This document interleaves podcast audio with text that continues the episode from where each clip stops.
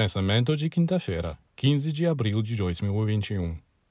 Muitos artistas buscaram constantemente multiplicar suas experiências românticas porque sentiram que o amor sustentava sua inspiração.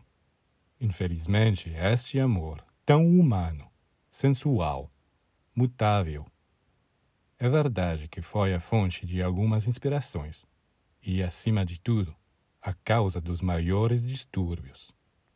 O amor é como o vinho. Ele lhe dá embriaguez, mas a embriaguez que se foi buscar nas regiões inferiores leva à mesma decadência física e moral que o abuso do álcool. E ainda saber amar é a melhor coisa. O verdadeiro amor o embeleza, o ilumina. Graças a ele você faz o bem a todas as criaturas e, acima de tudo, você é feliz. A sabedoria não lhe dará felicidade, o poder.